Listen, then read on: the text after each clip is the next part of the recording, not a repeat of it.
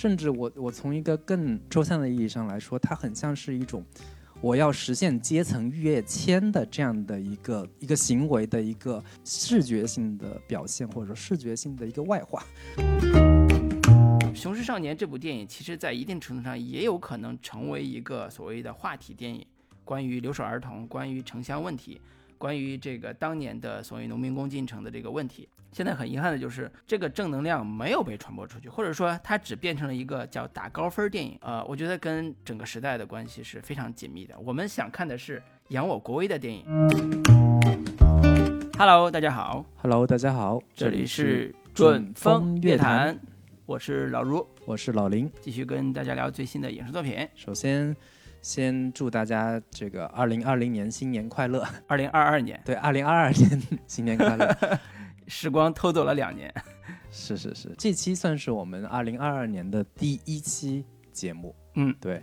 然后也算是一期迟到的节目，就是之前这部电影已经上映了有一段时间了，口碑非常好，但是我们这个直到这两天才终于把它看了。看完之后，我们都觉得可以聊一聊这部片子。这部片子呢就是《雄狮少年》，但是在正式开聊之前，我们还是把这个环节放在开头，就是还没有加我们听友群的听众，欢迎呃在微信当中搜索。准风乐坛播客的首字母 C F Y T B K，然后加入到我们的准风乐坛的群聊当中，欢迎大家踊跃加群。这期要聊的这个《雄狮少年》也是在上映之后口碑非常好，豆瓣评分也非常高，也是被入选了豆瓣评选的二零二一年的这个华语片的口碑榜第一的作品，评分是八点三分，是所有二零二一年。上映的国产片当中，呃，评分最高的一部片子，但是票房方面始终起不来，也是让大家非常的这个疑惑，到底是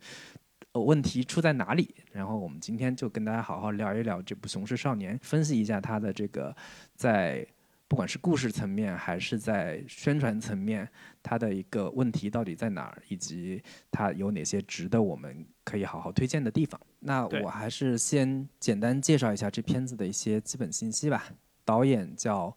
孙海鹏，也是之前的一个动画片创作人。啊，毕业于湖北美术学院，之前的作品其实都是一些看起来不是很成人向的动画吧，包括这个《美食大冒险》系列第一季、第二季、第三季，其实在豆瓣上的评分也都还不错，都是七点八，这个八点零这样的一个分数吧。然后编剧是李泽林，他是一个呃作家，之前的叫《疯犬少年的天空》是他的小说改编的。然后之前也在，呃一个韩寒的 A P P 上面，呃连载过故事。那上映时间是二零二一年的十二月十七日，片长一共是一百零四分钟，票房就相对有一点不尽如人意了，就是上映应该是十四天吧，目前还没有过两亿，应该我们在聊的这会儿应该将将过了两亿。相比起之前像那个哪吒系列。以及像《封神榜》这样的一些动画片来说，这个票房成绩是相对比较惨淡的。基本的影片信息就是这些。刚才老人也提到了这个片子遭遇的几个尴尬的处境，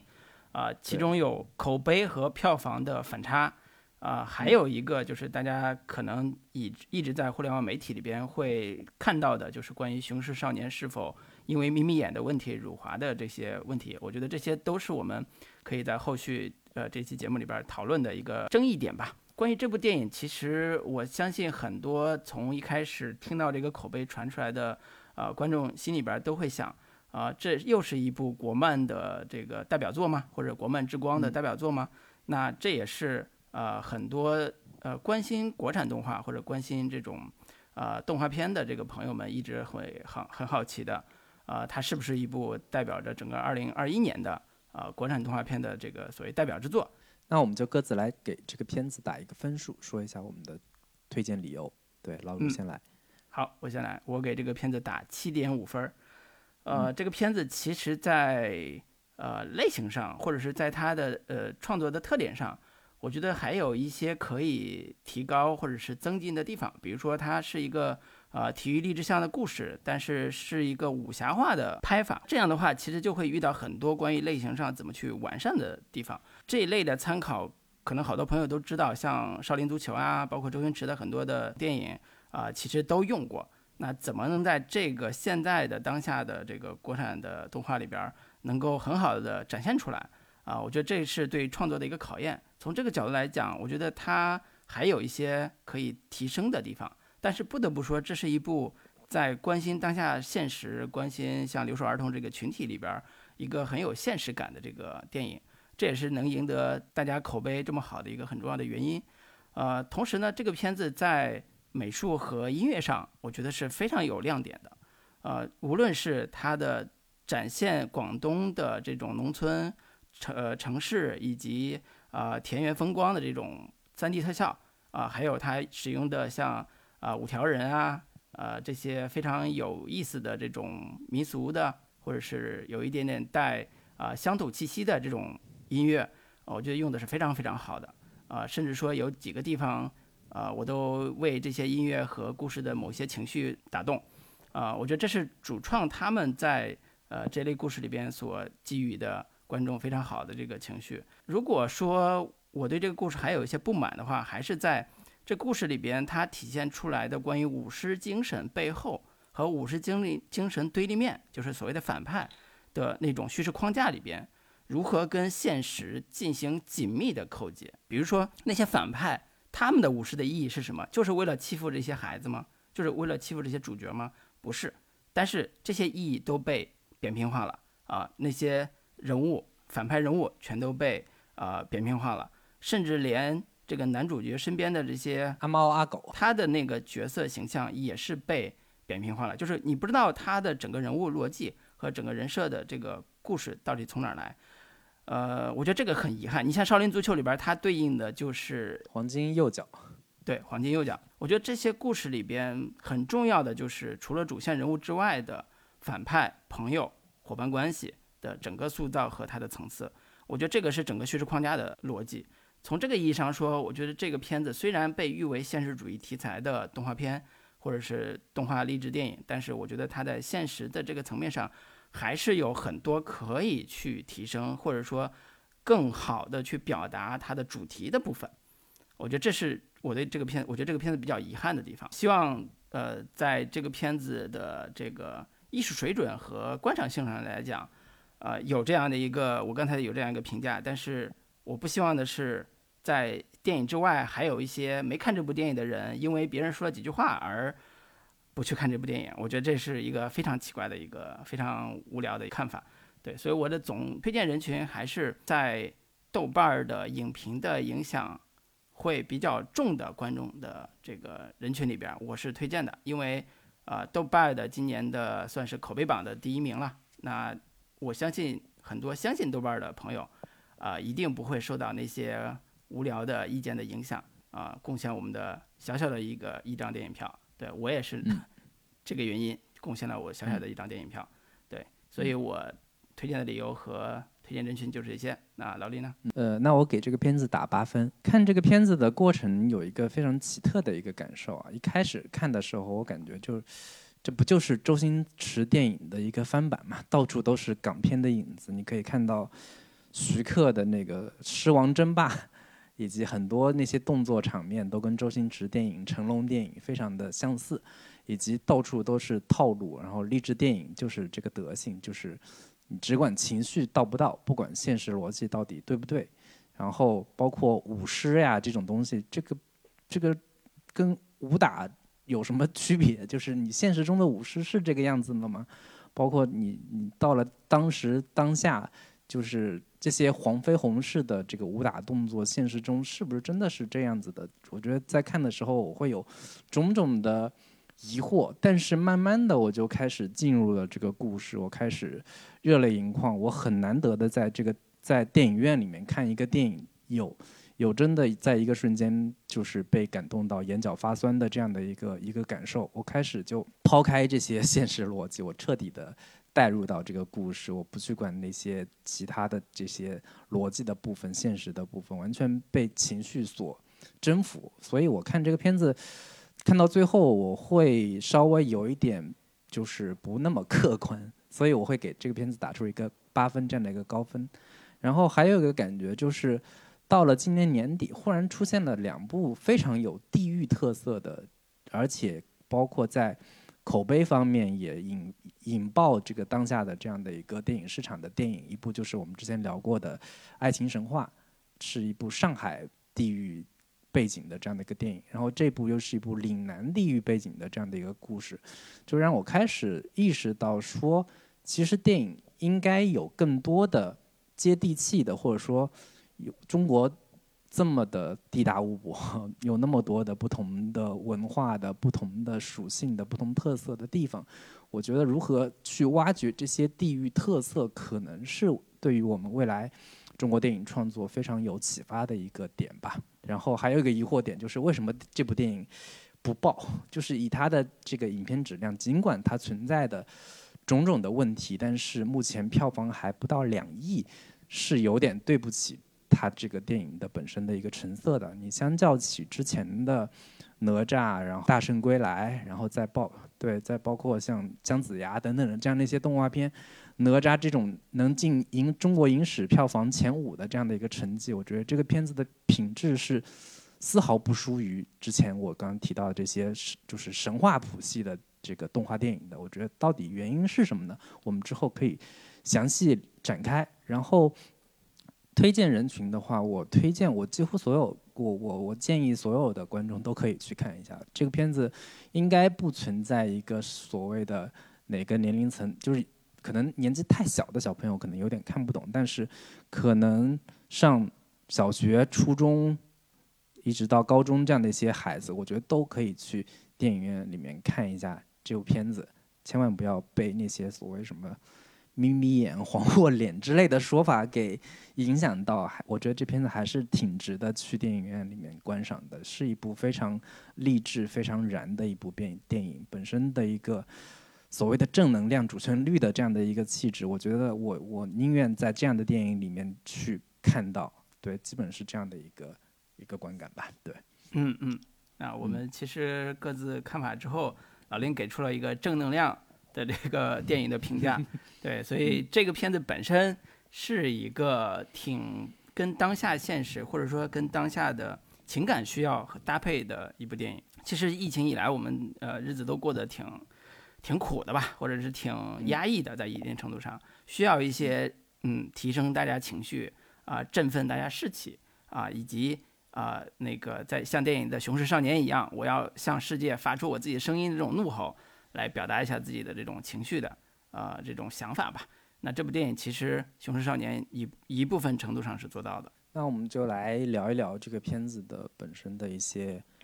优点或者说特色吧。就是也不也不不一定完全就是优点部分啊。就是我我我首先肯定的这个片子就在于说。在以往的国产动画片当中，其实我们看到的大部分的都是以神话改编，尤其是像孙悟空呀、大圣归来、姜子牙、哪吒这样的封神宇宙这样的一些一些动画电影，有大部分都是偏奇幻的、偏呃神怪的这样的一些一些动画电影吧。我很难得的看到一部国产动画片是把视角对准了。真实当下的中国社会，或者说真实当下的中国环境，呈现一个相对偏，呃，就是有强烈的地域特色的这样的一个电影。我觉得，首先这个选题是让我觉得这个电影挺值得敬佩的一个地方，就是它非常写实的呈现了中国乡村的，呃，就是广东乡村的这样的一些地域环境。就是我很少能够在电影当中看到，尤其是动画电影当中看到一个真实的、有一有很强烈的写实质感的一个，就是呃中国的一个呃小乡小乡村小乡镇的一个地域环境、地域背景。我觉得首先这个点是让我觉得这片子还挺让我呃敬佩的一个地方吧。它的环境是在。广东的某一个看起来是有点偏远的那个农村的这个环境里边开始讲嘛，我第一反应就是这个不是我们新农村建设的 那个图景里边那个农村啊，我们在新闻联播上，我们在在那个经常看到新闻里边那些啊宽阔的大马路，然后呢高高的两三层的小楼房，没有。我说实话，连我们河南现在的农村的这个样貌，都比那个电影里边那个农村要更算更更现代。为什么？因为这个片子其实是放在二零零五年的这个时间点上去讲的。电影里边有个时间点是二零零五年的广东舞狮大会的比赛，所以呢，这相当于是在呃十三年前，哎，不对不对，不止了，不止了。二零零五年都不止十三年，就是十几年前，十七年前了。对，十七年前的。故事，所以你可以想象出那个农村其实跟现在比还是要非常落后的啊，马路还没有修到村里边，然后大家的水电各方面用钱还还要需要节省一些，甚至啊，然后留守儿童的问题也很严峻，因为当时国力还没有那么强盛嘛，说实话，就是这个问题还更加的严峻。对，所以这个可能是时代背景下的一个缩影，在刚才你提到这个广东农村的现实的这个部分。对我我我觉得其实。就是如果你真的按照纯现实主义的这样的一个逻辑去硬抠它的话，我觉得我反倒是觉得它其实是对于现实环境是有一些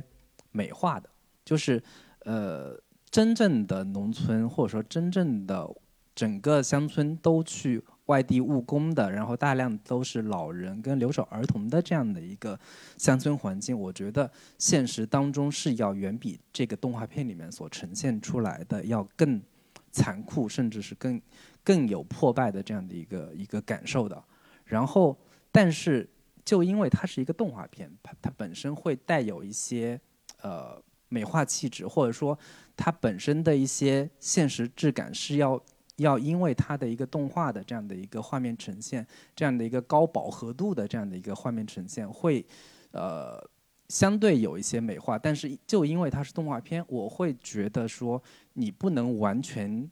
那么去以一个严苛的标准去要求它，就是它可以是做相对做一些美化的处理，或者说它相对相对可以选择。选取一些现实的背景或者说元素放在他的动画片里面，他同时也会去遮蔽掉一部分可能太过于粗粝的或者说太过于残酷的赤裸裸的东西，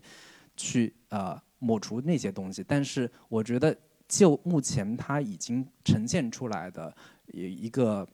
小孩儿，他在一个乡村里有只有一个爷爷带着他。长大，然后他也没有没有在没有去上没有去上学，然后村里面也有其他的几个小孩，看起来就是脏脏破破的，然后那个人物形象也不是那么的美型，跟我们以往看到的那些像什么追光动画还是其他那些动画里面那么那么漂亮，那么。就是完全让人非常养眼的那些动画形象，其实相对它还是走了一个比较写实化的这样的一个路线。我觉得，你你你，就是它本身它的那种那种眯眯眼的设置，我我很难说它到底是更多的是基于呃一种写实性的这样的一个处理，还是说是导演本身的一个个人美学的一个呈现。但是我在我看来，它的这种呈现还是有。比较大的一个现实质感的，对。怎么从这个广东农村聊到了这个眯眯眼？这个它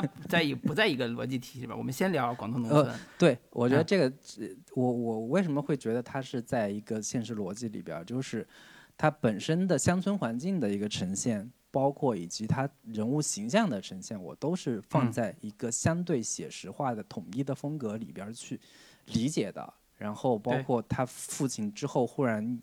因为在工地里面从高处摔下来受伤，然后昏迷不醒等等的这样的一些外出打工人的这样的一个悲惨遭遇、悲惨处境，可能你在以往的其他相对比较美化的或者说幻想性更强的作品里边，你是很难看到这种真实的这个生活细节。我觉得你刚刚提到这个打工这个概念，其实是一个特别。好的一个设定，就是关于这个环境真实的设定，就是这个少年后来就去到城市里边，深圳啊，国际化大都市深圳打工。那零五年的深圳其实也是在蒸蒸日上往上发展的这个时期，大量的楼开始建设，他的父亲也在那儿当一个普通的一个啊建筑工人。那这个时候故事里边其实把农村跟深圳这两个地方做强烈的对比。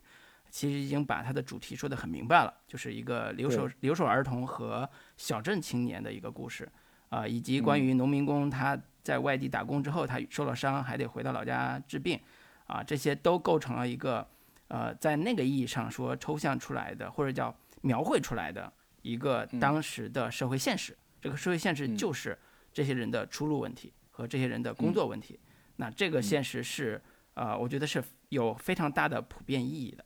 啊，就是呃，在这个电影本身的主题上来讲，它是现实性的，也是在于如此。它不单是描绘了这个少年，它同时描绘了一种城乡差别和啊农民工的生存状况的这个问题，呃，那这些问题都构成了整个故事里边的一个现实性。哦，刚刚老师提醒了我一下是。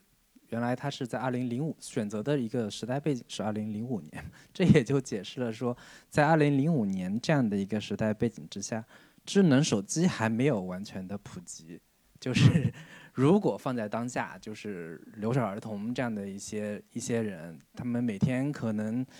面临的就是天天去网吧打游戏，天天拿着手机刷刷抖音，天天拿着手机玩王者王者荣耀等等的这样的一些。一些就是娱乐方式的话，他可能就没有那么多这个时间，或者说没有那么多兴趣可以去学舞狮这样的一些娱乐活动了。对对，然后再再回到本身它的一个现实性的另一重，其实这一重现实性是有一点偏成人向的，就是。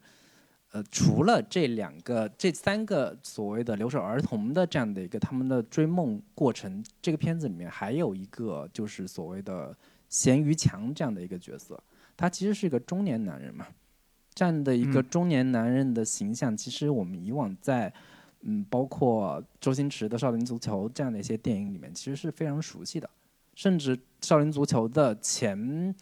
三分之一都在讲他们的整个的。所谓的团队组组组队的这样的一个过程当中，呈现了种种的人到中年曾经是这个少林功夫的传人的这样的一些人，都因为现实生活的打磨、现实生活的一个一个压迫之下，选择了更现实的、更这个脚踏实地的一个一些生活方式，但是都过得非常凄惨。然后这个片子里边的这个咸鱼强这个人物。其实就是另一重的更成人向的，或者说更成人化的一个现实生活的一个缩影吧。就是他原本是一个呃有过梦想的，曾经在年轻的时候闪闪发光的一个所谓的舞狮的一个高手，但是因为现实所迫，他要养家糊口，所以每天只能去卖咸鱼，每天这个送咸鱼，然后过着非常。暗淡无光的、了无生趣的这样的一个日子，然后当他看到那个就是舞狮的海报的时候，整个海报都是在闪闪发光的。就是我觉得这个角色身上可能更多的寄托了某种人到中年的所谓的中年危机的也好，或者说某种成人向的理想被磨灭之后的一个状态，是寄托在这个角色身上的。我觉得这个部分其实是让更多。就是可能小朋友们更多的会看到说这几个小孩儿他们如何为了追追求这种舞狮的梦想，如何励志的这样的一个过程，很多有很有意思的喜剧点，很多很有意思的一些小桥段，都通过这几个小孩儿身上体现。但是这个中年人的这个角色，可能是因为我我现在这样的一个年纪，我看到这个这个形象，其实是会有更多的心有戚戚，嗯，对。感同身受的心有戚戚的，然后整个人也不再闪闪发光的这样的一个状态之下，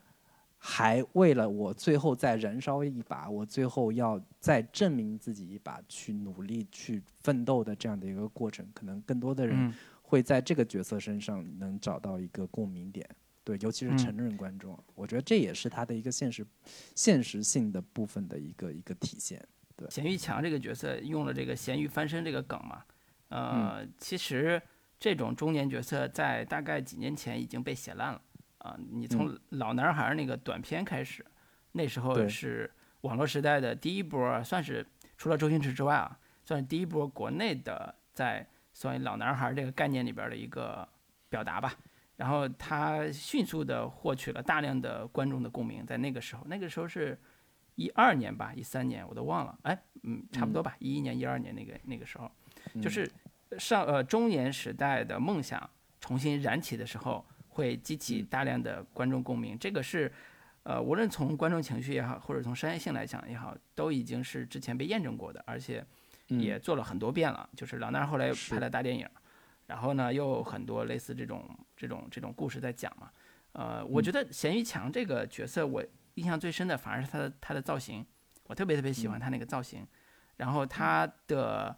故事里边有非常动人的几个桥段，是是我特别喜欢的，包括他们在那个送别少年的时候，在公交车之外一起追那个这个这个少年的时候，那那那些状态，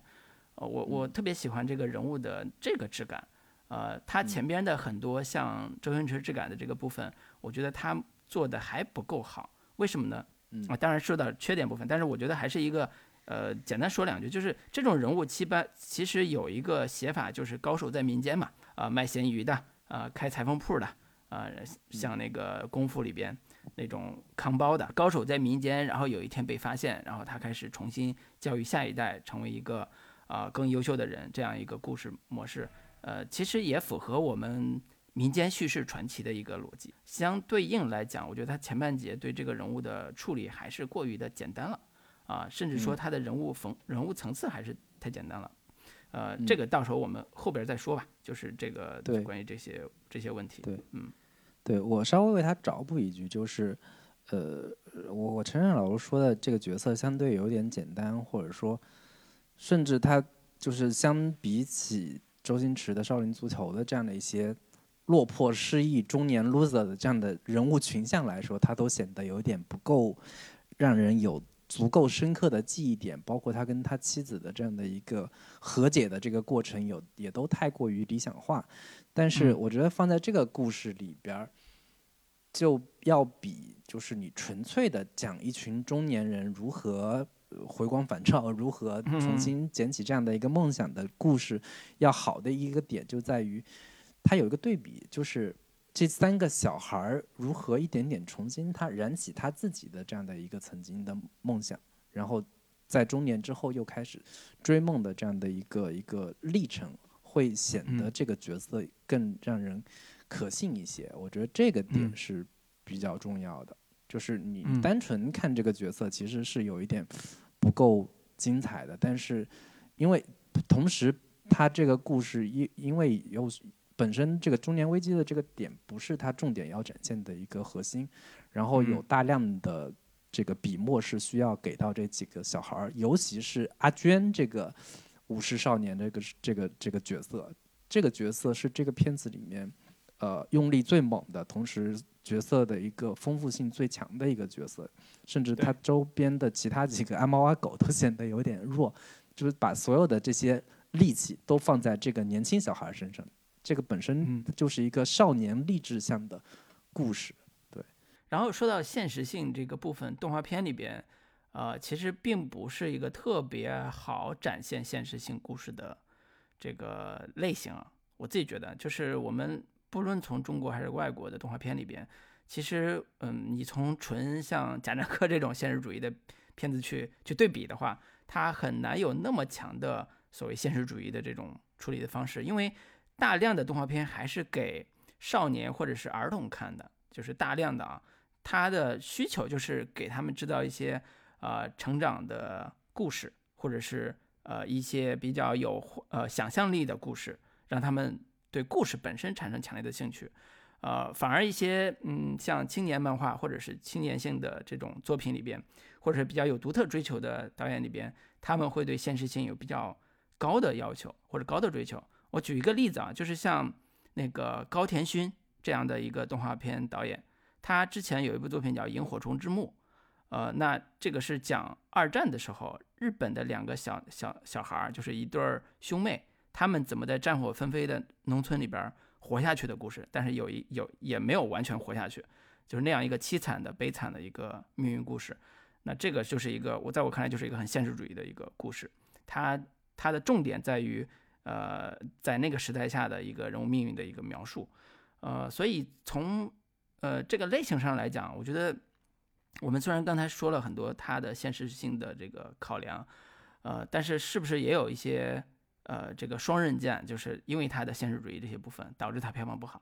我觉得这个可能也是呃也一正一反可能带来的一个可以探讨的一个话题了。呃，我我可以再补充一个它的一个优点部分，就是嗯，大家都都在夸这个故事到了后三分之一的时候，忽然有一个。这个质的飞跃，就是整个所有的燃燃点，所有的这些高能的部分都在后三分之一所呈现。但是，呃，我我我是觉得，我前半部分觉得就是前三分之二的部分，我觉得还也还都也都还不错，就是在一个正常的我所看到的。呃，不管是体育励志片，或者说单纯的就是热血电影的这样的一个逻辑之下，我都觉得完成的中规中矩，没有说让我觉得特别眼前一亮。但是直到说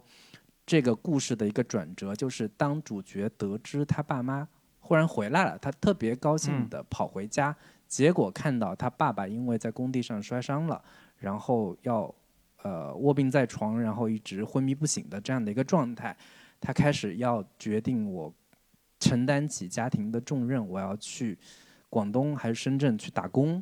这样的一个转折点是让我觉得还挺不一样的。就是你如果按照单纯的体育励志片或者是这一类型的商业类型片的套路去看这个故事的话，你会觉得说，因为主角都已经开始。呃，练习了，然后也一点点突破，一点点实现了这个晋级，拿到了复就是舞狮比赛的复赛的这样的一个入场券之后，一般的故事都会说，可能只给主角安排一个小小的挫折，然后很快这个挫折就过去了，然后进入到故事的高潮部分，进入到故事的一个核心的高能的这样的一个一个一个一个阶段。但是这个故事比较不一样的就是，呃。到了后三分之二的，就到了三分之二处，他忽然画风一转，就变成了一个纯现实向的，就是主角进入了城市去打工，他在打工的过程当中遭遇了种种的困境，遭遇到了跟之前看起来非常欢乐的，看起来有一点点呃儿童喜剧的这样的一个质感的故事，在这个在后三分之二开始忽然进入了一个相对比较。深沉的，相对比较低，就是低低沉的这样的一个阶段，用好莱坞的这样的一个，呃，就是类型套路的术语来说，就是灵魂的黑夜。他进入到这个灵魂的黑夜，在这个部分，其实他挣扎了很长一段时间。我觉得这个部分是让我觉得还挺意外的，就是这个这一部分，呃，我大概算了一下，有差不多有十几二十分钟这样的一个一个长度，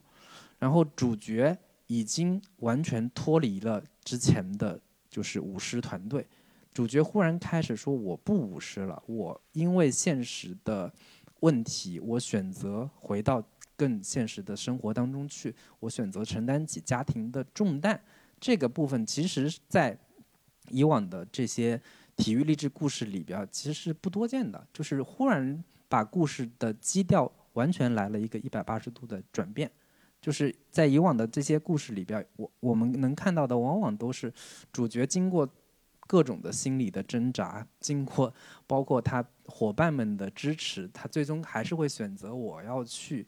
继续追求梦想，我我要继续去这个舞狮，我要在。最后一刻实现我人生的一个转折等等的这样的一些套路，它其实是有有部分是想要把这个东西给颠覆掉，实现另一种更深沉的、更有一些现实质感的故事的一个一个一个一个倾向吧。我觉得这个是让我看到后半部分非常有眼前一亮的，或者说它跟以往的那些动画片非常不一样的一个电一一一个质感。也正是因为有这样的一层铺垫。所有的观众都把心，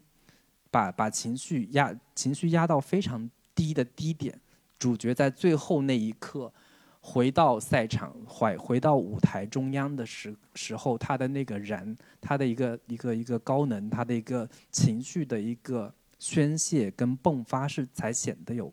更强烈的冲击力。我觉得这是为什么大家看最后那一部分觉得非常动人，非常。有强烈的那种被燃到的这样的一个质感，也是因为他的这样的一个叙事策略，就是把整个情绪都压到特别特别低。他在城市里面所遭遇到的种种的困境，他也没有交到所谓的真心的朋友，然后也受到了种种的一些来自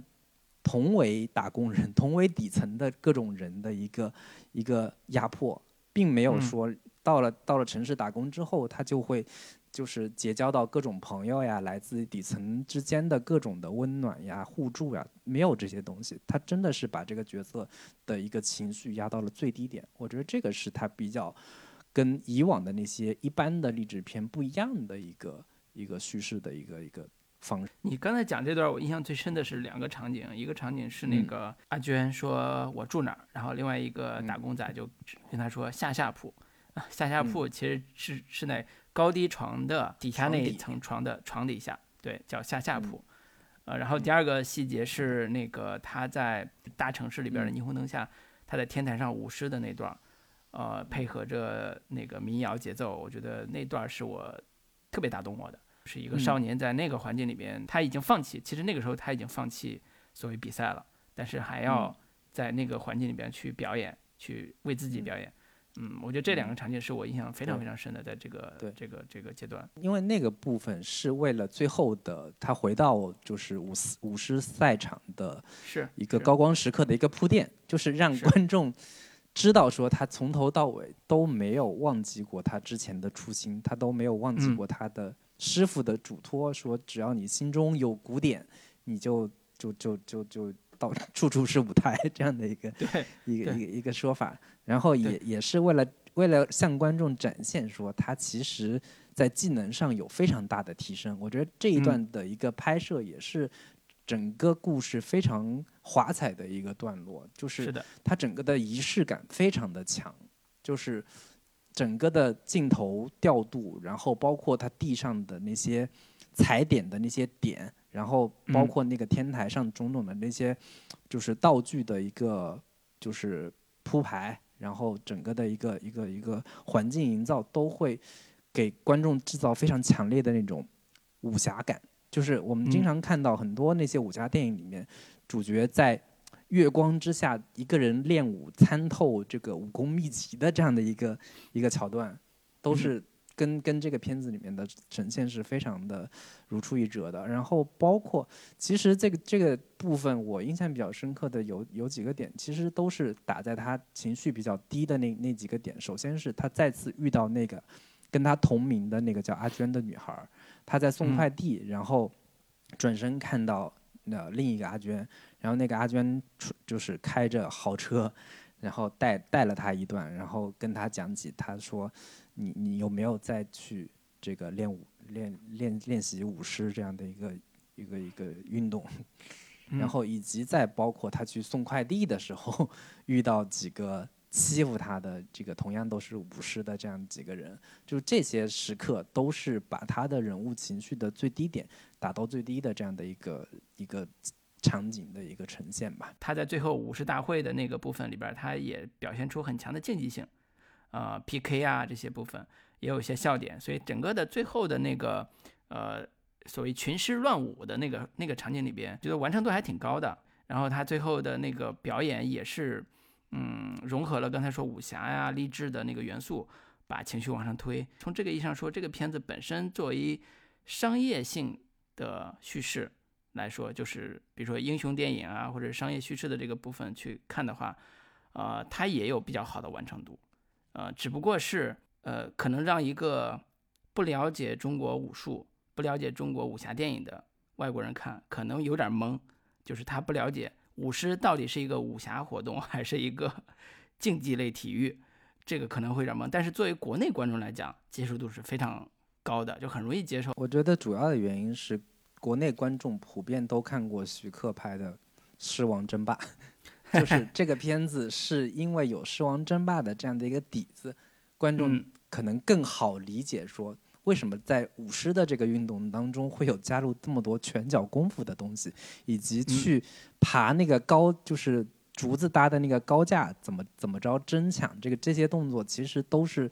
我们在看《狮王争霸》之后会有一个基本的一个类型认知吧。我突然想，你说《狮王争霸》，我突然想起另外一个，就是麦兜故事里边也有一个类似的民俗活动，抢包山。对，抢包山。对，你看这种也挺现实的，这种动画片里边也会有呃很有意思的民俗向的故民俗向的设定。所以我们还是把舞狮这个事情本身理解成民俗的故事啊，理解成一个民俗活动。这样的话，可能对于呃，不管是国内观众和国外观众，可能理解起来更好理解一下。对，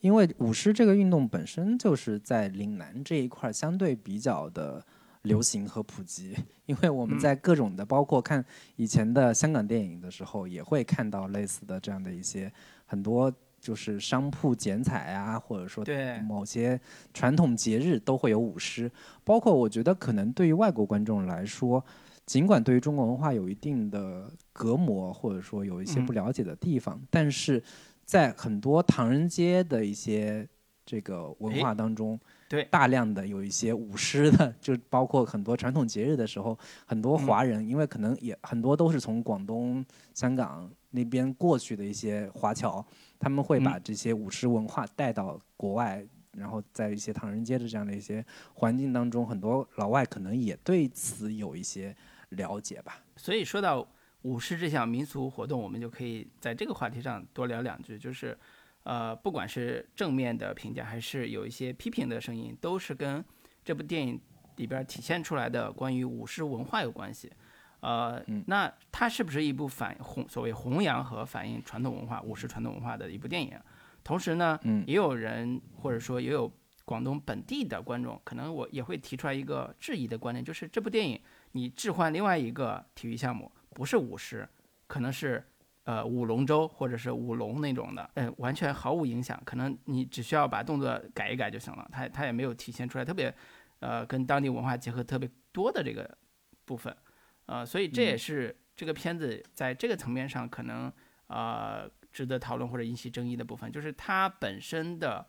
呃关于舞狮的这个部分的题材，按理说是它的一个特别大的一个亮点。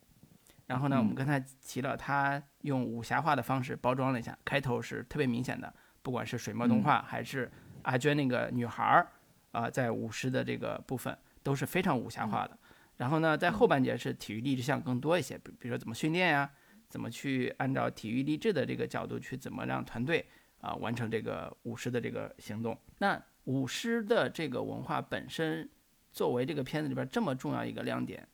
呃，为什么会在呃这个像类似广东的观众或者是有一些比较苛刻的观众心里边觉得说它还不是一个特别正宗的那个舞狮的题材的电影？我我觉得我对我对这个问题没有什么一个明确的答案。就是首先，舞狮的这个传统作为一个一种传统文化，我觉得在动画片里面出现是一个非常合理的，或者说非常有其合理性的这这个这样的一个点。就是首先就是二次元观众对于中国传统文化是非常有认同感，然后同时有非常大的热情的。然后这个片子选取这样的一个切入点，我觉得也是非常合理的一个点。然后刚刚老师提到说，他为什么不换成其他的一些运动，比如说什么舞龙呀，包括赛龙舟等等的？因为这个可能需要更多的人，他需要这个 组成组建一个更更更更大的一个一个团队。尽管我也觉得说，这个片子对于舞狮细节的呈现，其实更多的是来自于。就是我刚刚提到的黄飞鸿系列的这个《狮王争霸》的这样的一些传统的刻板印象，它融入了很多就是武侠的武打的这样的一些元素。可能现实中的舞狮并不是像这个片子里面所呈现的那么的花哨，但是它其实肯定也还是有一些现实基础的，包括搭那个架子去，就是所谓的踩青，然后包括很多这这个呃，就是那个。立很多那些杆上面有一个圆圆形的那个平台，这个肯定也是舞狮的这样的一些传统项目里面所包含的一些元素。尽管我对于舞狮也不是很了解，但是我们看各种的其他的一些有有这种民俗文化呈现的一些电影，我们大概也能知道。但是我我我我不觉得这个是一个缺点或者说是一个问题，但是可以提出来聊一下，就是因为。舞狮这个东西本身毕竟它不是一个所谓的体育竞技项目，就是它没有一个明确的呃赛制到底是如何，然后它的一个竞赛标准到底是什么样子的，它看起来更多像是一个比拼武力，然后大家怎么把对方就是用拳脚功夫怎么把对方把把对方踢下去，就很多人会。抠一些现实细节、现实逻辑，会觉得说，这么高也没有防护措施，你就这么把人踢下去，是不是 非常危险？对，会有这样的一些问题。但是我觉得，作为一部相对偏娱乐向的商业类型片，我觉得没有必要在这些点上去做去做过多的苛责。我倒是没怎么看到太多大家对于这个点上的很多质疑。我个人是会有一个感受，就是。呃，他其实可以稍微挖掘一下，就是为什么这样的一个舞狮的传统项目到现在是一个相对比较沦落的、比较落落寞的这样的一个状态，是不是有一些什么样的一个现实原因可以稍微给他点一点，以及主角他们为什么一定要选择舞狮这样的一个一个行为逻辑，把它作为一个梦想追求，其实它其实是有一点点。强行的 就要把这个主题落在这个点上，但其实是可以稍微再做一些现实性的铺垫，会更好一些。这个可能是一个相对比较苛责的这样的一个一个要求吧。啊，就像你说的，如果有这层底子的话，会让这个少年去无视这个事情本身显得更加的有针对性，以及他周围的对手们，他们为什么武士也有一个明确的说法。反过来讲，像类似这种，如果不愿意做那么多的，呃，现实设定的话，其实还有一个办法，就是刚才提到的武士武侠化这个概念。如果它是像类似于《狮王争霸》这个体系下来的一个武侠化的一个设定的话，还可以把武侠的这个部分做一个世界观设定，重新架构。比如说，呃，一代宗师就是如此嘛。一代宗师它也是借用所谓的北拳南下啊，然后做了一个。很重要的一个历史背景来描述这个故事。那现在的《雄狮少年》里边也有类似的概念，在最开始片头里面就会写，啊，有北狮、南狮，好像是这个意思吧？就是有两派。然后呢，南南狮肯定是南方这一派了，那北狮可能是北方那一派。电影里边还有个老师傅是从山东到广东的，那这个人呢，可能也代表着这个历史背景。其实像类似这种，只是点了这一下这个背景还不够有世界观架构。它应该需要一些更加明确的，呃，关于北师南师的世界观设定之后，才会让这些对手，让这些整个的这个叙事框架显得更体系化。我我觉得这个体系化不一定是现实化，而是体系化，它的所有的东西都在一个体系里边去讨论，这样的话它的完整性会更好。啊，我是觉得这个角度，我不一定觉得说一定要按照现实中的武士的文化的背景去写，它还是可以有更。比如说像武侠化的这个方式去重新设定的，但是它需要有一个好的框架来把这些给包装起来，不然的话，它出现那一下山东到广东，其实说明不了什么啊，那最后也是一个点缀而已。我我对这个问题的更多的一个，我我我不能说是一个批评 或者说是一个质疑的点，就在于说，呃，我会觉得他们的一个。训练过程其实是有点草草率跟粗糙的，就是那几个所谓的雄狮少年，他们到底怎么才能成长成为真正的武狮高手？现在看起来，他们就是每天跑跑步，增加一下体能，然后就是在师傅带领之下，有有几段蒙太奇的这样的一个混剪，他们之后就开始开始可以上台了，然后跟其他的舞狮的这样的一个。团队比划两下，虽然最后也输了，但是我会觉得说这个片子，嗯，有有点在现实逻辑跟一个励志故事之间有点反复横跳、反复摇摆的这样的一个问题。就是，嗯，如果它它是一个现实逻现实逻辑的故事的话，它可能需要有更多的对于他们所谓的舞狮的技术要领或者说技术细节的一个训练的一个展现。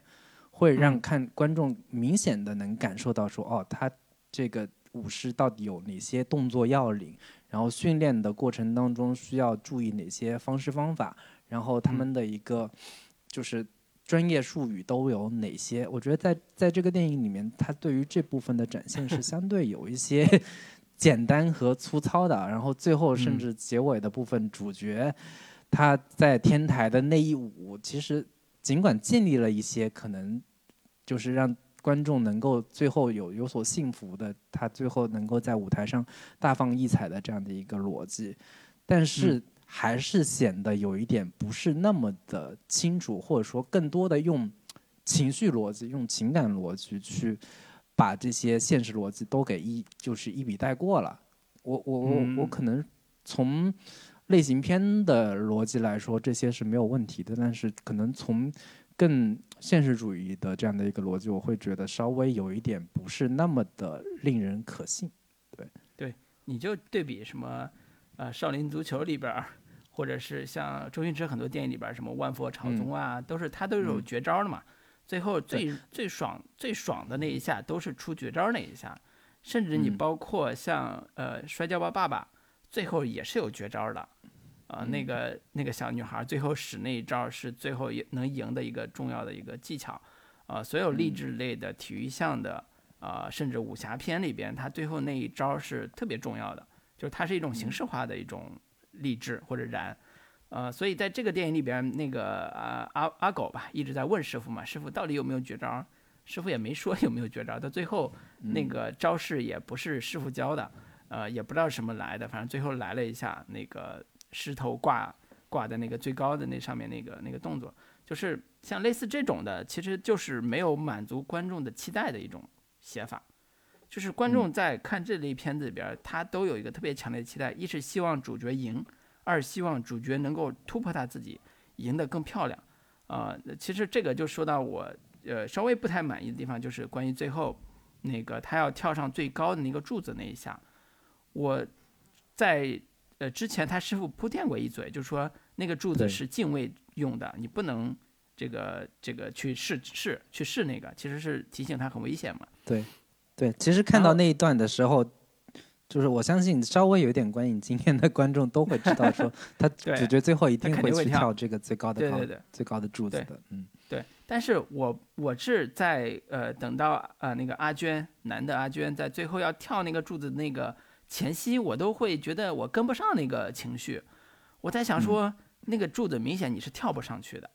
你要跳上去非死即伤啊，基本上就是这种的。那你为什么要冒这个险？这个险到底对你意义是什么？最后发现说他并没有完全跳上去，他只是把狮头挂上去了。呃，我作为一个成年观众来讲，我确实说实话，我不是特别理解这种人物选择，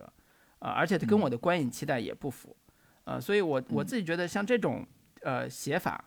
啊，跟你刚才提到的他的招式和他的细节有直接的关系，就是如何在电影里边把舞狮这个动作分拆出来。分解出来，把任务困难说清楚，最后能够完成一个高点的一个表达，这个就是所有的类似的类型片里边，呃，比比皆是，全是这么全是这么处理的，因为它符合观众的观影情绪和观影期待。呃，我相信有的观众说，哎，我最后看人家挂上那个石头那一刻，我也燃了，是你可能燃了，但是像我这种比较较真的观众是理解不了这种选择的。嗯，对，这这这个就是我觉得。呃，可能在刚才提到的，有的观众觉得舞狮这个动作可能跟这个电影结合度不高，也是有直接关系的，所以他没有把它细化出来，没有把它分拆出来，就是这个片子里边非常，我觉得是非常严重的一个问题。呃，然后如果你还对舞狮，你就还是说，啊，如果我们对看了这部电影之后对武士。有那么多一点点了解的话，可能会我会更喜欢这个片。我稍微给这个 点稍微做一个解释，就是我我刚才也提到说，舞狮这个东西本身没有一个特别明确的，就是所谓的跟跳水一样，什么动作难度系数呀，或者说压水花到底压的好不好等等的这样的一些特别直观的一些点啊，就是可能到最后的那一刻，呃。他最后所做的这个动作，其实是符合观众的心理预期、心理诉求的。我觉得这个点可能是 跟这个影片本身是呃一以贯之的，就是呃他在最后的那一个点是需要有让观众有一个强烈的情绪宣泄点的。同时呢，作为一场竞技比赛也需要有一个奇观性质的东西，让观众能有一个情绪上的出口。那前面也铺垫了，说他师傅说你们该不会去去去踩那个擎天柱吧？没有人会去踩那个擎天柱的。那观众肯定也会怀着这样的一个期待，就让主角，因为前面嗯气氛已经铺垫的非常的强烈了，就是所有人都看着他说，你们该不会要去那个。就跳到那个高台，那个那个那么高的擎天柱上上面去吧。嗯。然后整个氛围都营造说，那个首先那个女的阿娟开始给他打鼓，然后周边其他的那些人也给他打鼓，就是塑造一种，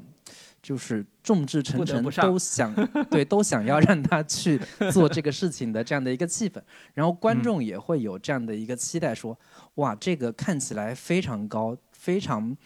难以做到的这样的一个事情，主角能不能？真的做到呢？其实观众在心理上、在期待上都会有这样的一个很强烈的一个心理诉求，就是这个事情可能我做不到，但是我希望这个故事的主角做到。然后以及最后从我是从更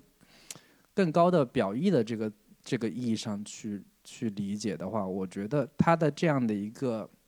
要跳上最高的那个柱子，那个柱子是。几乎没有，就从来没有人去跳的，然后也没有人去干过那样的一个事情的时候，这样的一个事情，我觉得可能从另一个意义上去理解，它更像是某种主角的自我突破和自我实现，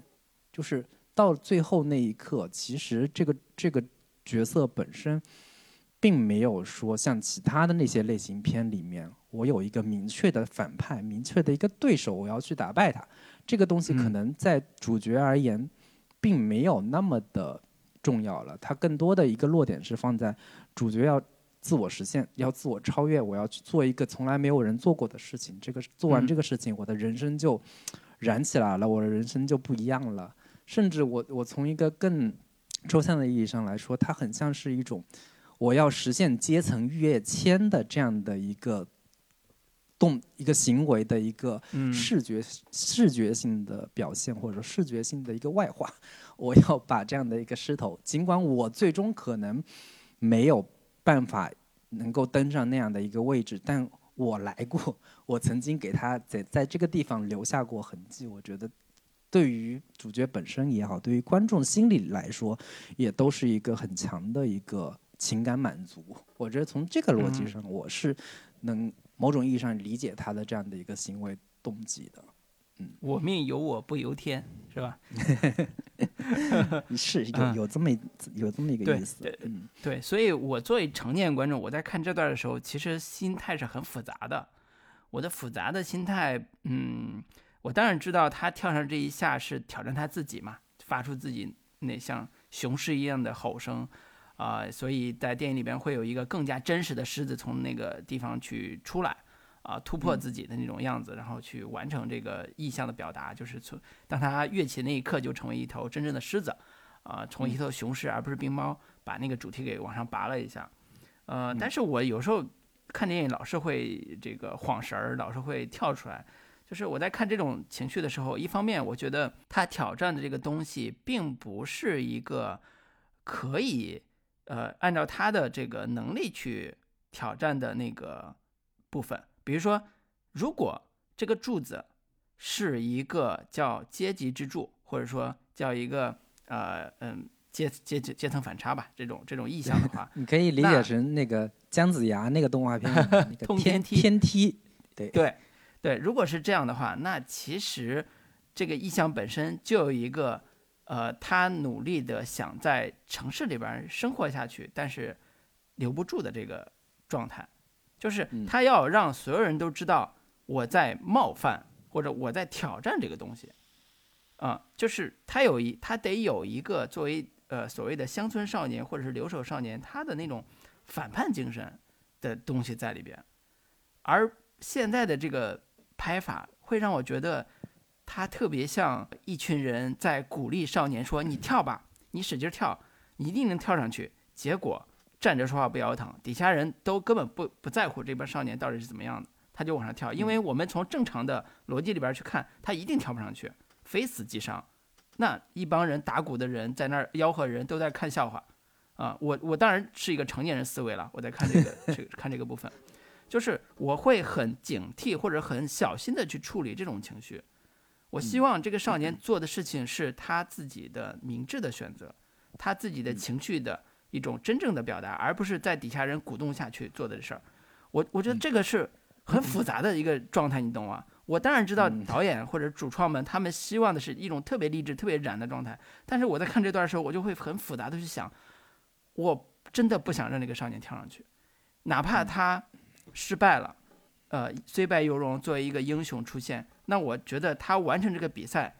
在这么艰难的情况下打完这个比赛，然后最后能够得到他想要的这个荣誉，哪怕是第二名，我都觉得是虽败犹荣。我觉得他是个英雄，他战胜了自己，而不是非要跳那个柱子，因为那个柱子是非死即伤的柱子，它不是一个普通柱子。对，所以我对这种情绪就会变现得特别的敏感。当然，我觉得这种就是出现一个比较有意思的一个现象，就是。这个片子到底是给成年观众看的还是给小孩看的？给成年观众看，它不够有复杂化，或者说它不够呃真实，在一定程度上，呃，但是给小孩看，呃，他爽点燃点都够啊。但是为什么小孩没有去？对，这个这个就是个很很很有意思的一个一个一个点了，嗯，就是这个，首先就是我只能说，老卢你老了，你 你。你但凡用这样的一个逻辑，或者说用这样的一个标准去看待这部电影的话，我觉得，它就它就对你而言它是失败的。但是我我我我倒是觉得他最后的那个处理，其实不管是成人观众还是儿童观众，其实都是有效的。就是。嗯，对于希望主角最后能有一个飞升，能做到一个可能我们现实中做不到的事情的这样的一个期待而言，我觉得这可能是所有的这一这一类的励志的或者说燃向的类型片都会共同采取的这样的一个策略跟方式，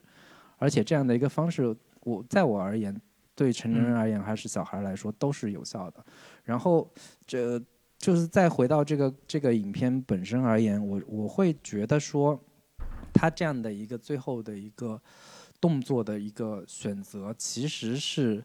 能够嗯，对于影片最后的一个情绪释放是非常有帮助的。然后。嗯，对，看到最后的那个部分的时候，它其实是有一点超现实的一个处理方式的，包括主角忽然变变身成了一个狮子，然后那个狮子回到了他那个小山村的时候，对着那个佛像，就是又有一个呃前面的一个呼应吧，然后他身上的那个狮子一点点变成那个叫什么？对，呃，木棉花，嗯，是英雄花，对，然后洒落洒落下来 木棉花等等这样的一些。主角有点像是，以前像那些什么《大话西游》里边，就是孙悟空忽然得到了，然后化身成了披着五五彩战衣，然后踩着七色祥云，回到了这个战场上。以及包括像功夫那些电影里边那个，对这个周星驰打通了任督二脉，使出了如来神掌，这样的一些这个展现方式，飞到天上踩到一个一个鹰的背上，等等的这样的一些东西，它它跟这个电影是有这个共通之处的。我觉得这样的一个燃燃点或者说这样的一个处理方式，我觉得。呃，从各种不同的这一类类型片来说，都是一个有效的一个处理方式。只不过可能人到中年之后，没有那么轻易的被煽起来，或者说没有那么轻易的能相信这样的一些呃成人童话。我觉得这个可能是不同的人、不同的心境有不同的一个一个看法吧。对我为我刚才的观点再说两句的点，就是其实有一个写法很容易解决我刚才的疑惑。就是还是把武士武侠化，这个片子做到了一部分，但是它没有完成的部分，就会让最后那个一跃显得显得我很难代入，理解吗？就是呃，如果它足够武侠化，最后那一跃是完全没有问题的，因为它是个武侠设定，武侠设定里边它跳上那一下，它是有可能跳上去的，而不是没有可能跳上去的。为什么我在那个地方打磕？就是因为我觉得它不可能跳上去，这个就是。你相不相信这个故事的一个框架的一个逻辑，就是可能有的观众很容易进到这个武侠化的设定里边，他觉得他一定能跳上去，或者他不可能跳上去，他有这种选择。但是在我看这个故事的时候，我觉得他在武师这个概念里边已经，呃，很快的把武侠化去除掉了。他在一开始，你的那个女阿娟是有过的，然后后边其实很少了，很少之后你就很难理解他最后跳上去那个逻辑，他是不是能够成立？对，所以我觉得这个也是跟反派的逻辑一样，就是那里边那些反派，他们也没有展现出特别明显的反派那一条关于为什么五十和以及跟男主之间对打那种逻辑，就是这是一个整体的系统性的框架的问题，叙事框架的问题，它不是一个仅仅一个小点的问题。所以我我自己觉得这个片子它在优点这部分是特别优秀的，但是在问题的部分。呃，是特别明显的，它很难做到完全的一个像呃《疯狂动物城》类似这种，或者是《冰雪奇缘》这种，就是呃老少咸宜，然后特别的愉悦的完成完完整的能够能够把它的片子的所有部分接受的这样一个状态，呃，甚至《功夫熊猫》这种特别娱乐化的，啊，完全，我就假定这个概念，我就已经完全相信它，然后我去看完整个故事。所以我觉得这个，嗯，虽然我觉得可能我说的有点吹毛求疵啊，但实际上我们国内的电影很多都会面临这个问题，就是当他把一个设定开始，呃呃写出来的时候，他很难用一种更加可拓展的、可外延性很强的叙事框架把它给体系化，把它给逻辑性给扣死。如果不扣死，就会出现很多很多中间啊的这个这个所谓情绪逻辑的。这个问题，呃，那那最后的这个主题也是也是如此，就是他往上那一跃，到底代表着是自我的突破，这个是电影里边写到的，从病猫变成一头雄狮，然后这个雄狮作为一个真狮子意象已经出来了啊，完成了这个自我的突破，我觉得这个是写的很清楚的。然后具体有没有阶层跃升，那个 我觉得人各有志啊，就不一定能能能能能看上，能看出来。然后呢，它另外一层意思就是。我想要的就是那么的这个舞狮的这个这个呃民俗活动，对于这些人所有人它的意义是什么？我觉得这个部分是缺憾的。就是如果舞狮这个事儿是大家的一个竞技性非常强的娱乐运动，谁拿到那个彩呃不管是彩青或者什么之类的那个最高的奖奖牌，他有一个所谓狮王的荣誉，大家为了荣誉而战，然后甚至有了为有人为了荣誉不择手段。那我觉得这些都可以理解，但是这些反派的逻辑，不管是中间欺负他，后来又帮他打鼓，还是一开始城市少年那些啊特别就是看不起乡下人的这个状态，他们这些反派的这个逻辑和为什么而舞狮这个逻辑，就很难完全统一起来。这个就是我觉得他现实感特别缺的部分。呃，换句话说，那个《狮王争霸》里边，人家竞赛舞狮，包括最后黄飞鸿说那番话。特别点题，特别清楚，而且把所有人武士这个概念和举办武士大会这个概念都说清楚了。我就献个丑，跟大家 读一段这个台词儿。我觉得这台词写的太好了，如果在这儿不读，可能以后就没机会读了。这台词是这么说的啊：所谓胜者为王，败者为寇。现在金牌在我黄某手上，并非我赢了，大人为了大显我 我民神威而办的这场狮王争霸。死伤这么多人，在世人面前，其实我们都输了。以小民之见，我们不只要练武强身，以抗外敌，最重要的还是广开民智，治武合一，那才是国富民强之道。区区一个牌子能否改变国运？还请李大人三思。这金牌留给您做纪念吧。告辞了。这个是黄飞鸿之啊，狮王争霸那个李连杰所饰演的黄飞鸿，最后那个跟李鸿章说的那番话啊，就是点题。主旨，为什么舞狮啊？所以这套逻辑都说得很清楚了。对，这这是这个是我做一个成年观众啊，我我在看这种片子的时候，刚才讲的一一大套复杂的体系啊，包括复杂的想法这种这种点，我不知道老林你听完这个我这个 讲述之后，我听完是颇不认同。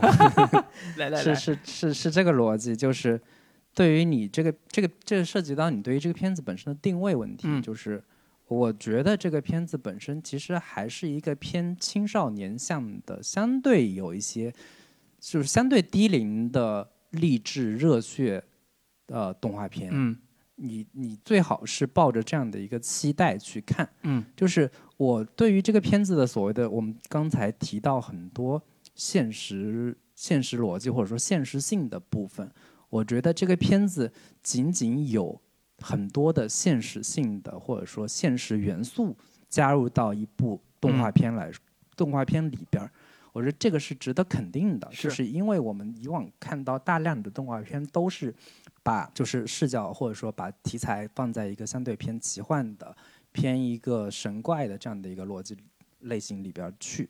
但是这个片子加入了很多现实基础的，包括留守儿童、乡村环境，包括这个呃外出打工等等的这样的一些现实现实元素放到动画片里边，我觉得这个是让人值得肯定的。嗯，但是呢，你不能去要求这样的一个电影。啊，励志向的相对偏青少年热血向的电影有很强的现实批判性。嗯，我觉得需要区分一个两个不同的这个概念，就是有现实性不代表有现实批判性。嗯，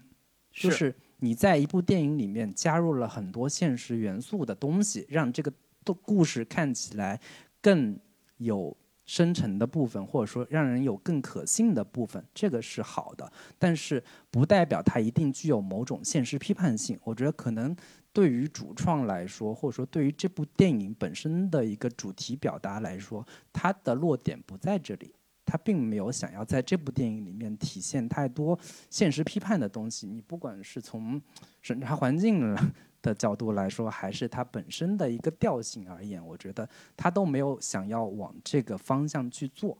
它仅仅只是加入了很多现实元素的内容，让这个故事看起来更可信或者更有真实感。我觉得它的这样的一个目的是达到了。对，如果能达到这样的一个目的就够了。对，然后包括它最后的结尾的选择，其实也都是遵遵从着。那个体育励志，然后燃热血这样的一个诉求去做的，然后他最后能够完成到这样的一个程度，对我而言，他是已经，呃，已经这个超额完成任务了。是是是。至于你想要得到更多的一个现实批判的，然后很强的那种家国情怀，很多的这个现现实思想的这样的一些东西，我觉得可能在这部电影里面你就得不到了。那倒那倒没有，那倒没有。或者说他，对啊，你把这个东西再强再加的更强一点，可能它票房会更差。我是是是这样的一个。我我其实有一种感受是这样的，就是关于舞狮这个事情本身它的意义的点是在哪儿吧？就是，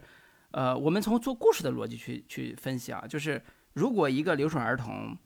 在村里边要想舞狮，但是被村里边那些专门成立出来专门成立的舞狮队所歧视。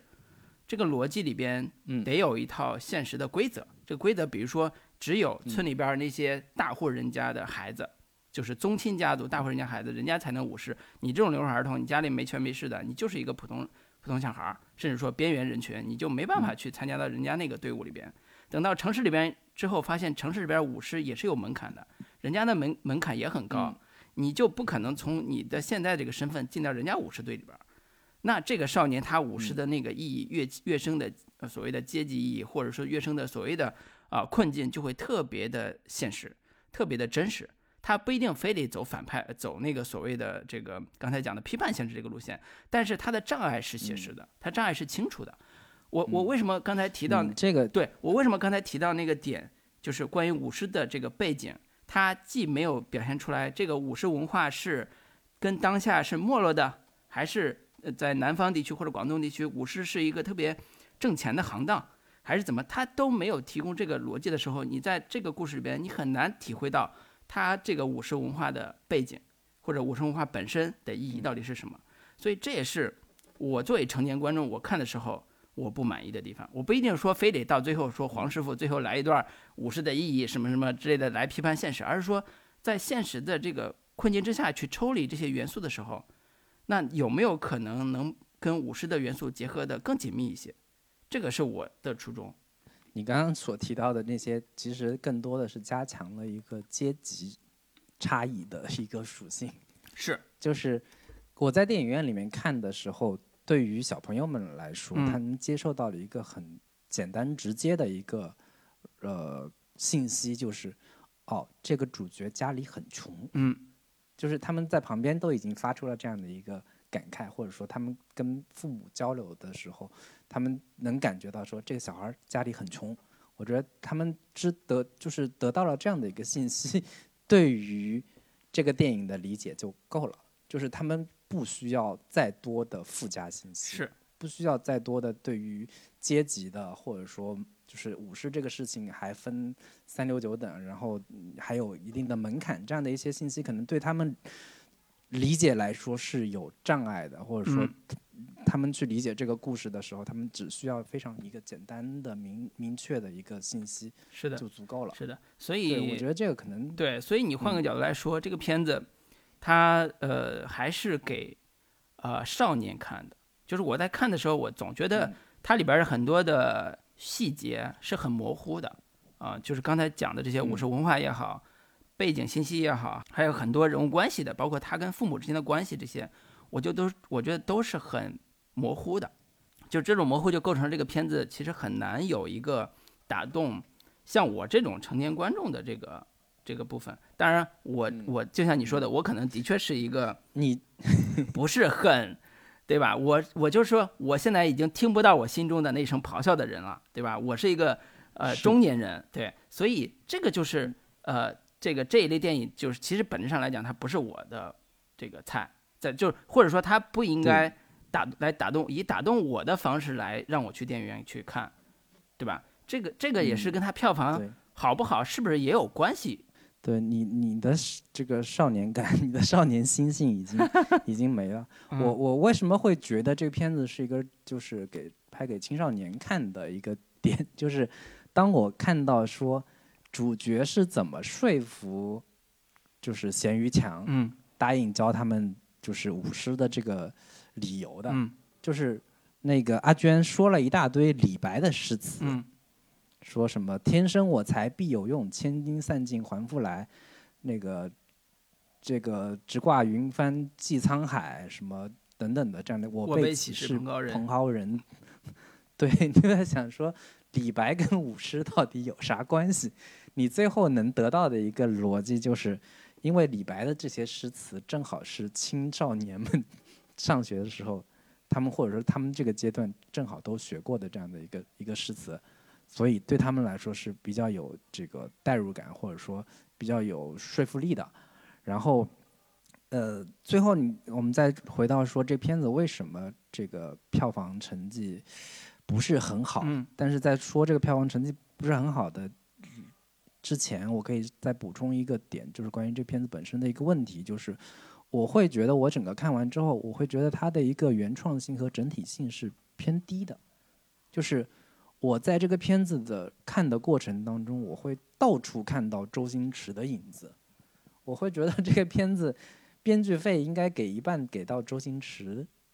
再给到一半三分之一再给到徐克的这样的一个一个感觉，就是很多的一些。桥段甚至镜头处理都跟周星驰的电影一模一样，包括《少林足球》里边前面关于中年人的那个失意落魄的这样的一个翻版，嗯，以及咸鱼这个梗也完全是周星驰来的。然后包括我我印象有有比较深刻，就是忽然出现一一桶那个煲仔饭，嗯，然后镜头一转，大家都在抢，抢完之后那个桶空了，这个是那个《唐伯虎点秋香》里面。一模一样的一个一个一个场景，然后包括他们去找几个人，说你们不是觉得自己练得不错了吗？然后找跟找几个人跟你们一块儿练一练。嗯，那个场景跟《少林足球》里边是也是一模一样的，也有一个戴眼镜的，看起来斯斯文文的，然后那个说着漂亮话的，结果真的那啥的时候掉出来一个扳手，掉出来一个什么什么斧头等等这样的一些场景，跟。少林足球也是一模一样的，就是包括很多很多，最后那个飞身一跃要跳上那个高台，跟功夫里边忽然打通任督二脉，二脉飞上天空，这些场景都跟周星驰一模一样。包括我我们之前也提到过的，那个狮王争霸，就是这个片子本身的，我觉得它的一个无论在桥段还是主题表达的在这个意义上，它的原创性相对是比较弱的。这个是我看完之后，我会觉得它拼贴了太多的这些周星驰的元素、徐克的元素在里边。对，这个是我可能稍微有一些微词的地方吧。嗯，对。他他只学了一个人，他只学了一个人，就是周星驰嘛。学的学的就是很系统嘛，对吧？对，但我我再给他找补一点，就是国内绝大多数喜剧都是周星驰的翻版，或者说周星驰的这个弟子。对，但是这个片子相对来说是学的比较好的，就是学到了周星驰的一些，包括小人物叙事的一些精髓，或者说主题励志上的这样的一个最后。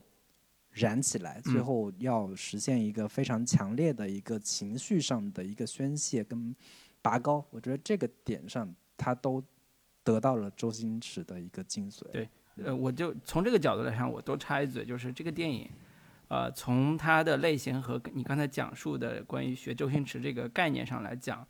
它的基本类型还是一个商业电影项目，所以商业电影项目里边，它很难有特别突出的。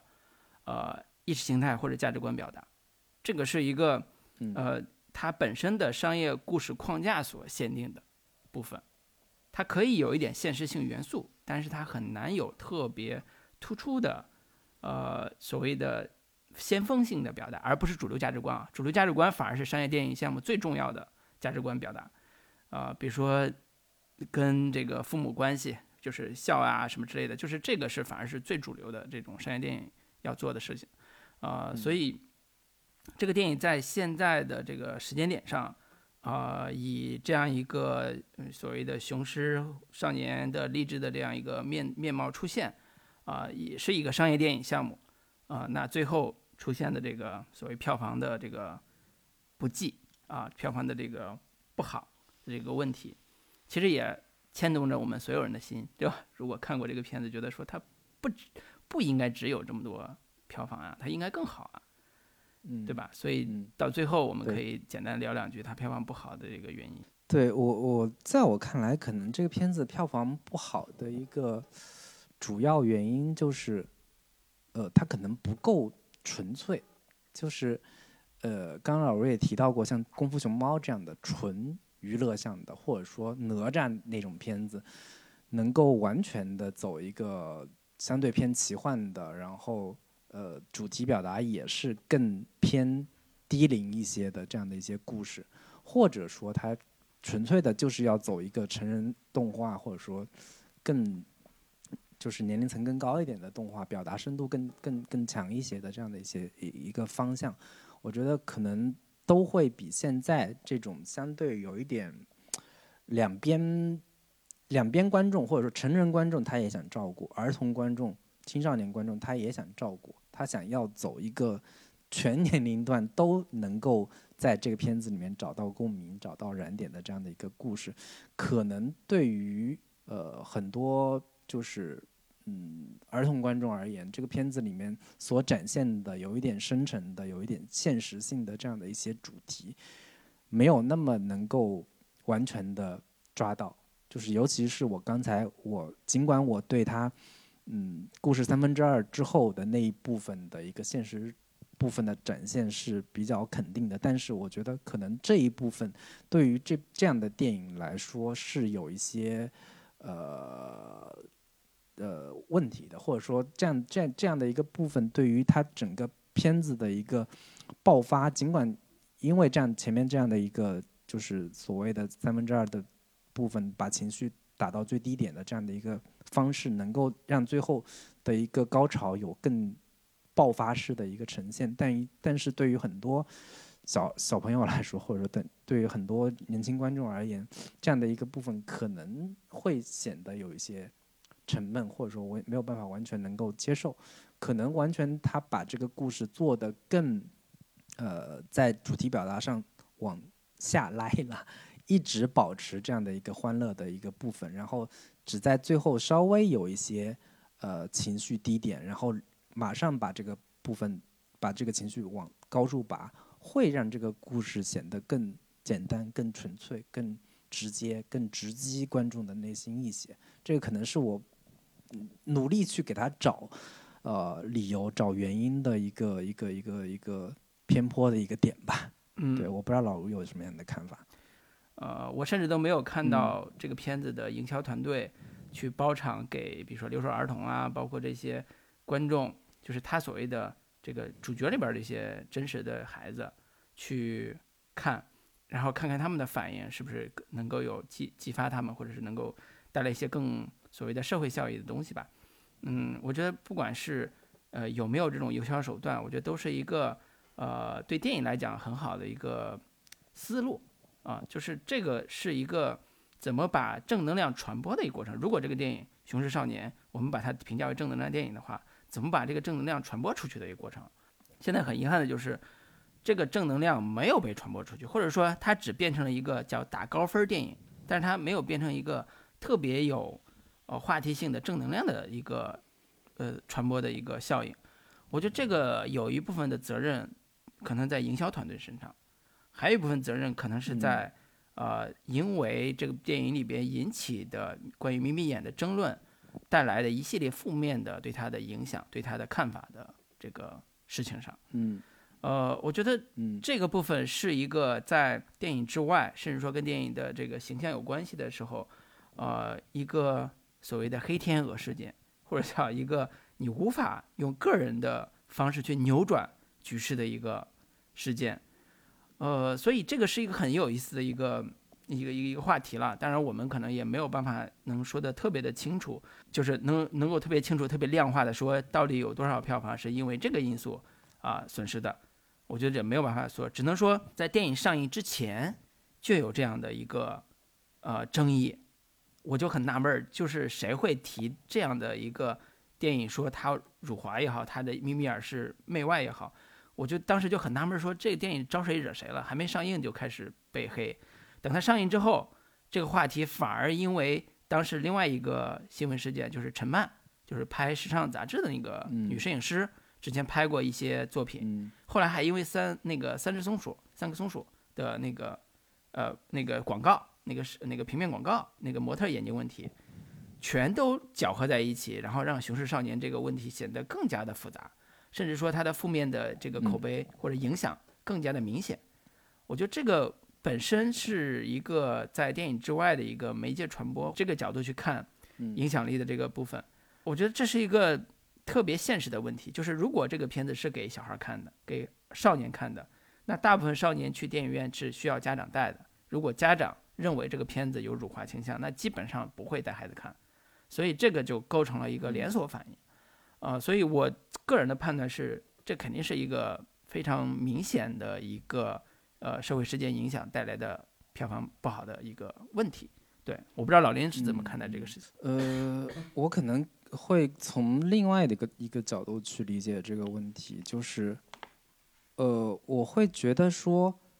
可能这个故事的这样的一个选题或者说人物的一个选择，会让很大一部分观众。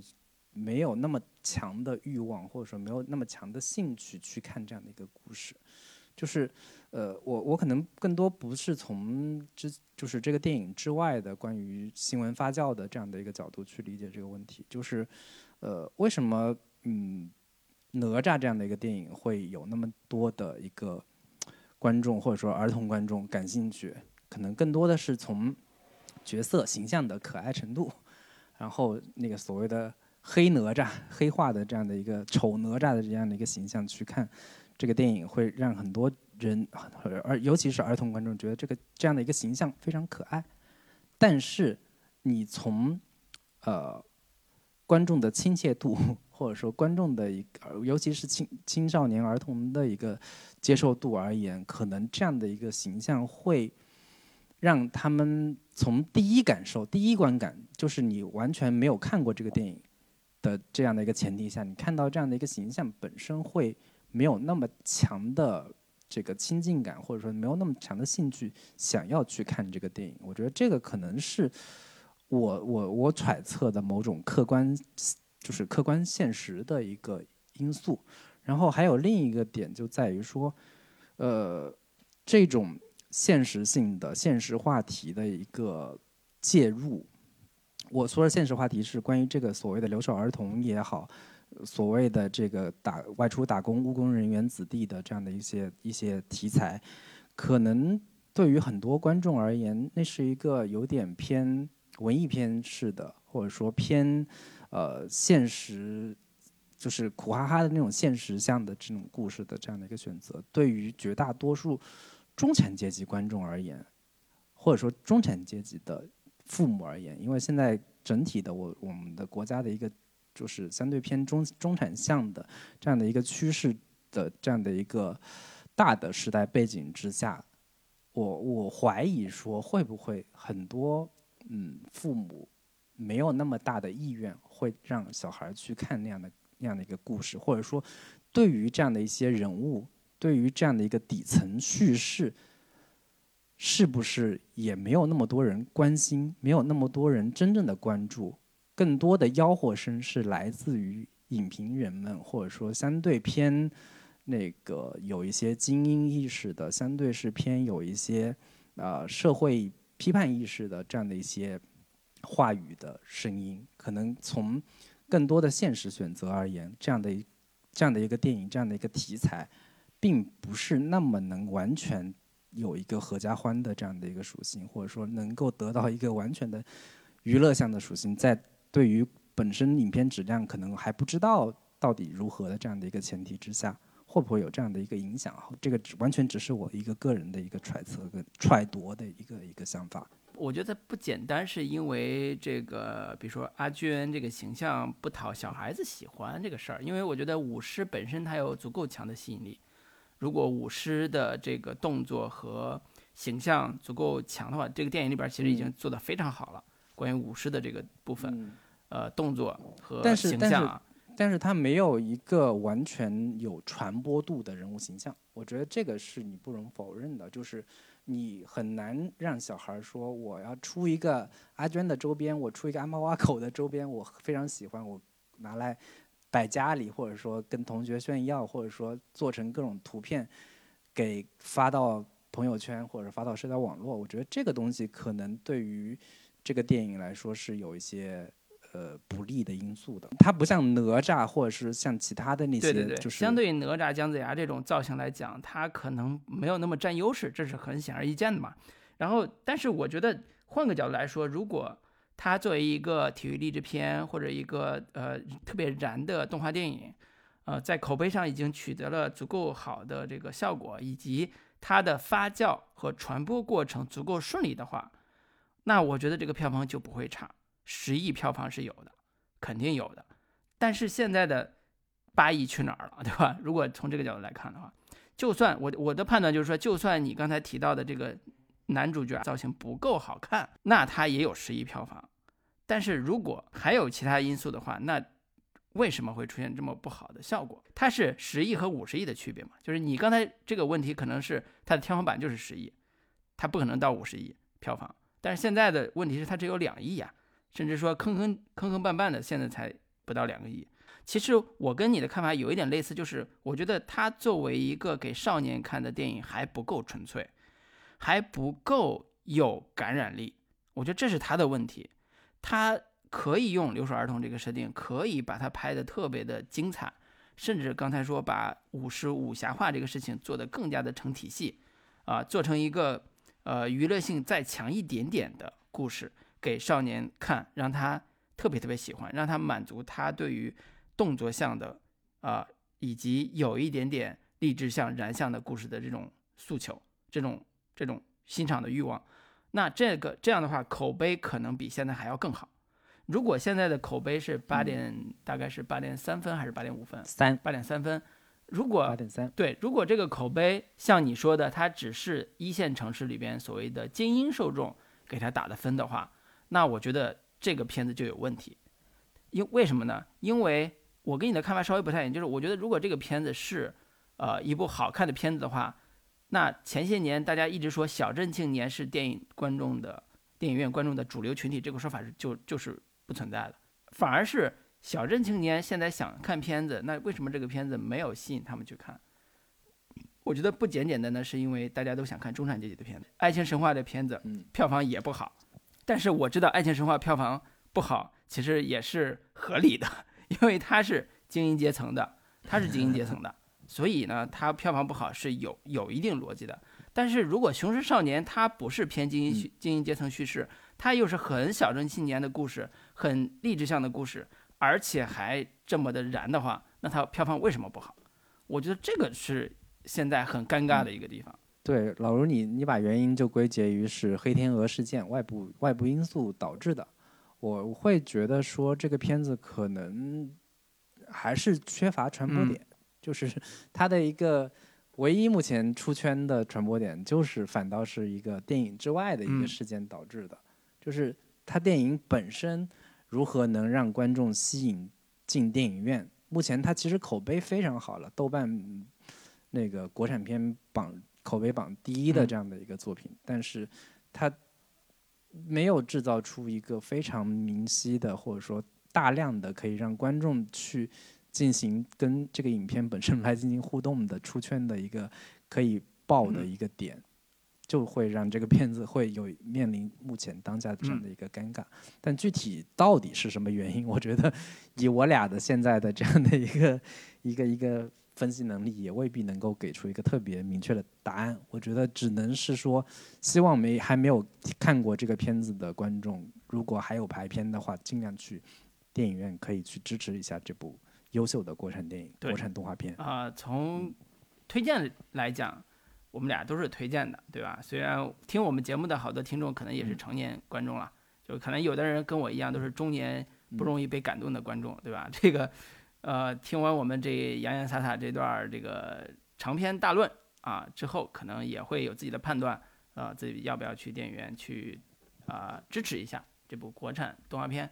啊，嗯，其实我觉得优秀的国产动漫在这几年一直是我们期待的和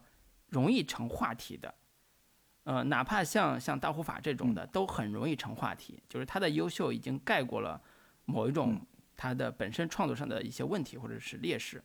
那《雄狮少年》这部电影其实在一定程度上也有可能成为一个所谓的话题电影，关于留守儿童、关于城乡问题、关于这个当年的所谓农民工进城的这个问题，那也有可能成为一个非常明显的话题电影。但这个话题为什么传播不出去？呃，我觉得它不是没有话题，它有，但是它没有传播出去。呃，我觉得跟整个时代的关系是非常紧密的。我们想看的是。扬我国威的电影，在一定程度上不想看不扬我国威的电影，反映我们不好的那些电影，比如说农村的不好的那一面的电影。那这是这也是一种现在当下的一种思潮和情绪的一个部分啊。至于说，呃，有些那个呃网友啊，就是说这个辱华不辱华这个事情，哎，总让我想起来当时八十年代啊。当然，我八十年代的时候还是。哎，还不存在呢，是吧？八五年那个、那个、那个时候才出生嘛。那个总让我想起来，八十年代有一部国产电影叫《红高粱》，当时获柏林金熊奖的时候，啊，也是当时的媒体评论和普通群众说，你这个是把我们国内的啊所谓的这个呃现实，或者叫把国内的不堪的一面拍给外国人看啊，所谓的崇洋媚外，或者是啊自己的所谓的得奖。啊，把我们的这个阴暗面拿给别人去看，来换取这个奖励，换取西方的这个所谓的这个笑话，看我们的笑话。这个论点直到现在贾樟柯还会遇到。我觉得这也是我们这个八十年代到现在已经三四十年，改革开放三四十年，这个时代风起云涌和变化之下，呃，这个大家对于我们自己到底是什么样这个事儿。呃，可能还有不同的意见、不同的想法。我们到底是什么样的？我们，我们到底是呃什么样的存在？我们的自己和我们的国家，或者是我们自己的成长的地方，到底是一个什么样的存在？依然有不同的看法和不同的认知，以及对外有不同的这个诉求。嗯，啊，我觉得这些都是在《雄狮少年》这部电影之外可以做参照的坐标吧。关于这部电影的票房好不好？嗯，呃，有没有争议？以及相关的一些话题上都有一些坐标系，我们可以参照的。对，因为我们不是一个时政类节目，所以我们也不用在这个问题上过多的聊啊。但是我觉得这个电影如果不聊这个问题，那这个电影就没法聊，或者是不用聊，对吧？所以这是我自己的感受了。我觉得我也不想在这个问题上过多的去去阐述一些什么观点。我我刚我第一次看到这样的一个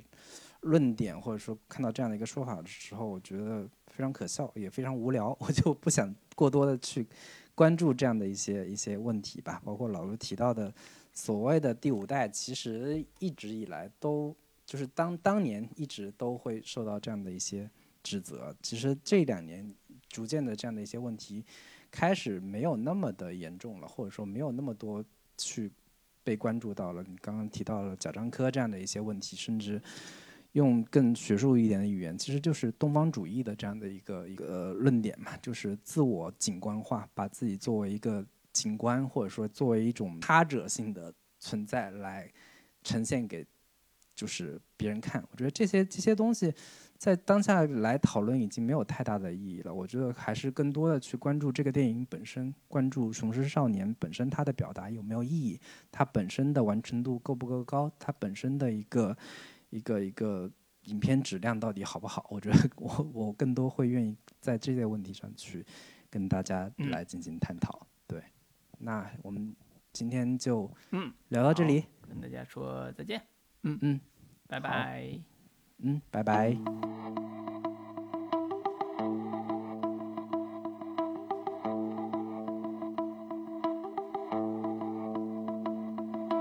弄了上山，弄了下山，求生冒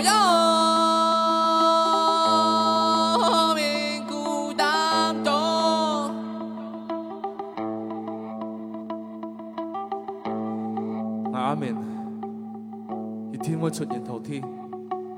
認真導演，遇見啊，看唔起，放唔落，冇錢冇錯咯，唔是狂啊，以后还有钱的哈，我看見啊，一天我要出頭跟一個。